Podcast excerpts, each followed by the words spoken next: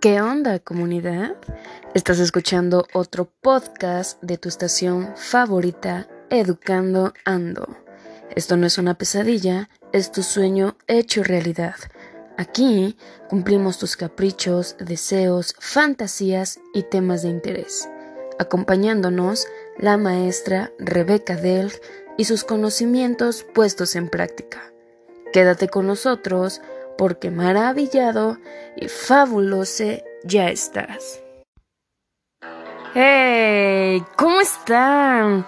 Pues miren, yo muy contenta una vez más aquí con ustedes, quitándonos la ignorancia y aprendiendo como debe de ser. En el episodio anterior hablamos sobre nociones o concepciones de algunos términos que son raíces de la teoría pedagógica contemporánea, que van a permitir entender y comprender que la educación transmite y reproduce conocimientos ligado con la transformación personal y profesional de los docentes. Y es que, ¿saben qué pasa? Que normalmente los docentes enseñan como a ellos les enseñaron y repiten lo mismo. Incluso yo, cuando me adentré en este tema, me espanté porque me vi reflejada desde el principio hasta el final. Y es que bueno, las corrientes pedagógicas se refieren a los movimientos o teorías que se caracterizan por tener una línea del pensamiento e investigación definida sobre la cual se realizan grandes aportes que le dan coherencia, solidez y presencia en el tiempo a los discursos que la constituyen. Estas corrientes describen, explican, conducen y permiten la comprensión de lo pedagógico ante las exigencias del contexto educativo. ¿En cuál te encuentras tú? Ya sé, vas a decir, ¿qué van a pensar mis alumnos? Pero sabes qué, déjame decirte que yo creo que me llegué a encontrar en la escuela nueva, por supuesto, y en la pedagogía cognitiva, como estudiante y docente.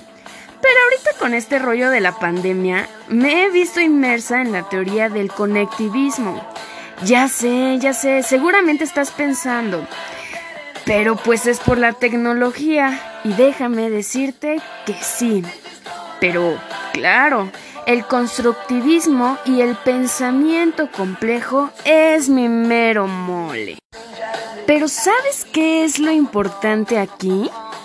Que tú misma o mismo te detengas y pienses qué es lo que estás enseñando porque de nada sirve que sepas toda la teoría y no lleves nada a la práctica. Sería una pena, ¿no crees? Y el secreto aquí es el siguiente. Este es el tema que vamos a abordar hoy con ustedes, mis queridos oyentes. ¿Y sabes cuál es? Exacto. La importancia de las teorías pedagógicas en la educación. Y es que hagas tu propia perspectiva y mirada crítica de la práctica docente.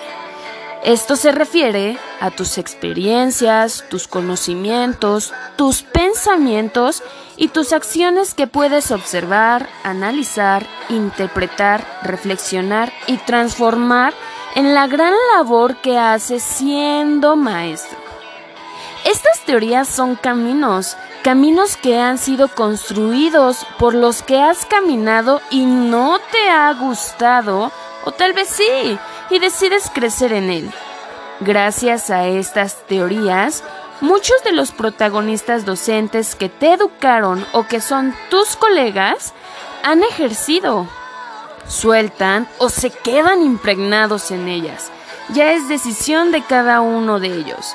Por eso, una teoría cambia la vida de los que oyen, ven, sienten y piensan que son tus alumnos por eso es importante.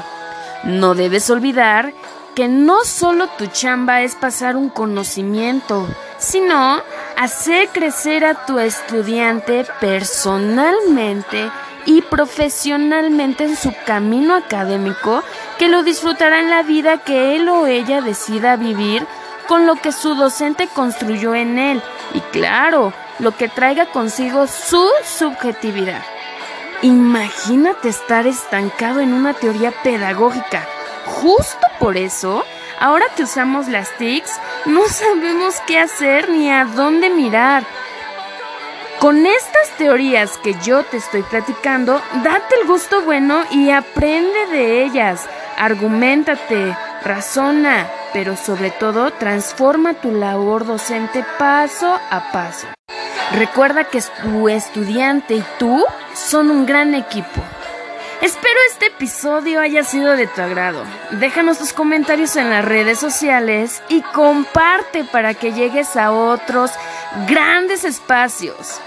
Dios.